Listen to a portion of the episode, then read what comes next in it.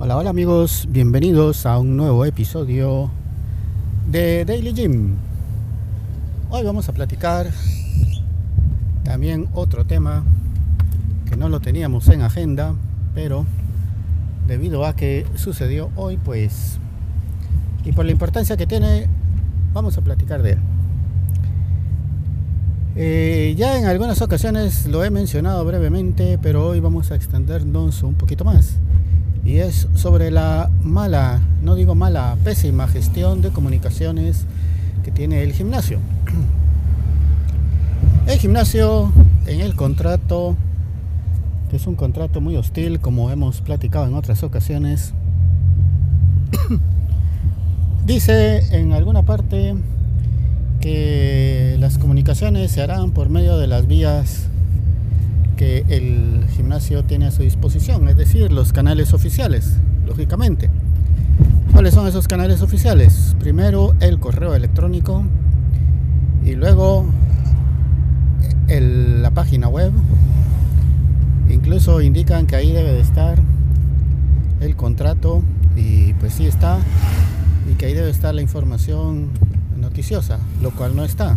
Bueno, eh, luego pues las redes sociales, Facebook e Instagram, que son las únicas que tienen perfiles oficiales del gimnasio. Y pues ahí más que todo son carteleras publicitarias porque información importante y relevante nunca hay. Bueno, el correo electrónico pues es la vía, la vía oficial y de hecho si uno no tiene correo electrónico no se puede inscribir.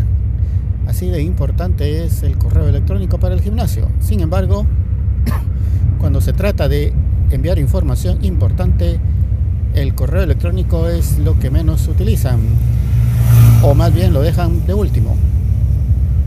Ayer nuevamente hubo tormenta en Escuintla y pues como sucede regularmente hubo corte de energía y gracias al pésimo servicio que presta el centro comercial y el gimnasio que no está preparado para esto, pues como a las 4 de la tarde aproximadamente llegó un correo diciendo de que el gimnasio iba a estar cerrado porque no tenían electricidad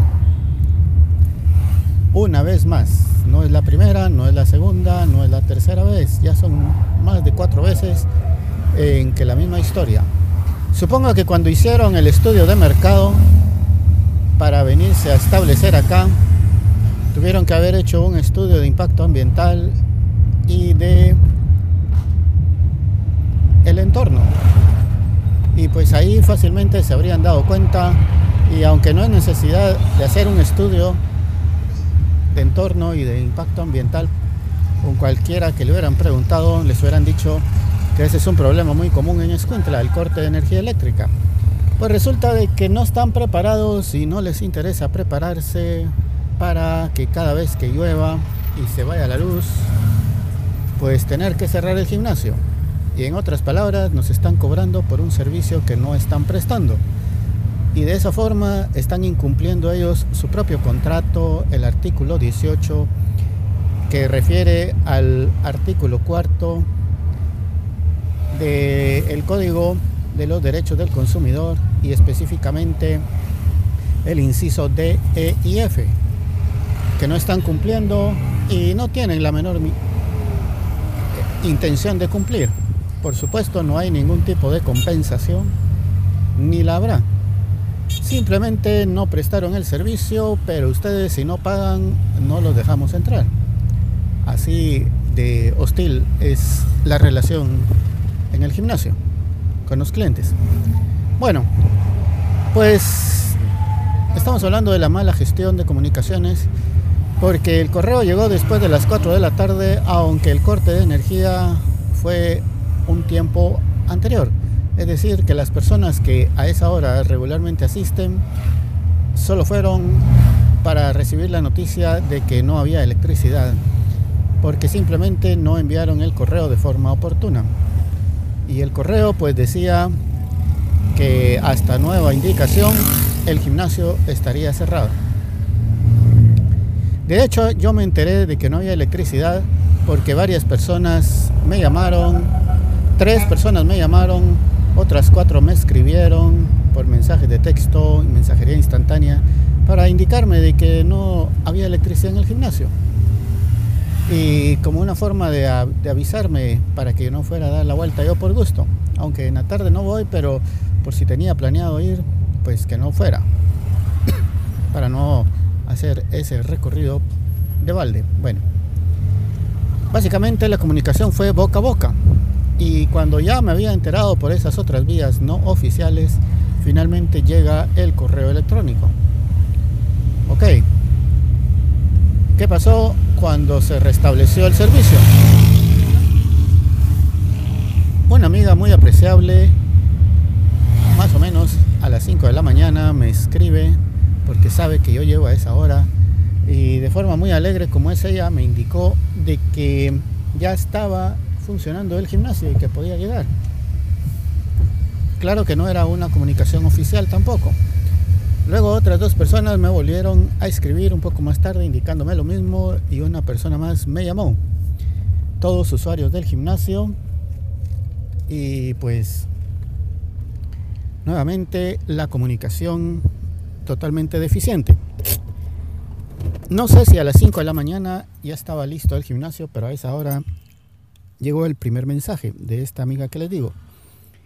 Es una chica muy amable que siempre está pendiente de uno. Bueno, la comunicación oficial del gimnasio, es decir, el correo electrónico, llegó hasta las 10 con 47 minutos. Es decir, 5 horas, más de 5 horas y media después de que recibí el primer mensaje indicándome que ya estaba abierto el gimnasio.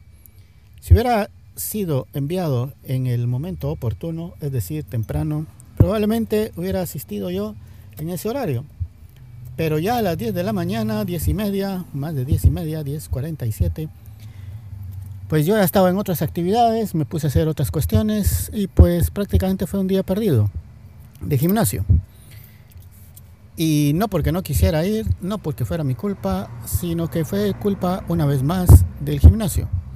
Tomen en cuenta eso porque si los clientes somos los que hacemos que se mantenga en pie el gimnasio a través de los pagos que hacemos, el gimnasio como cortesía mínima debería de informarnos que ya está en funcionamiento. Digo yo, no sé, tal vez esté equivocado, tal vez tenga razón el gimnasio en ser hostil y no informar.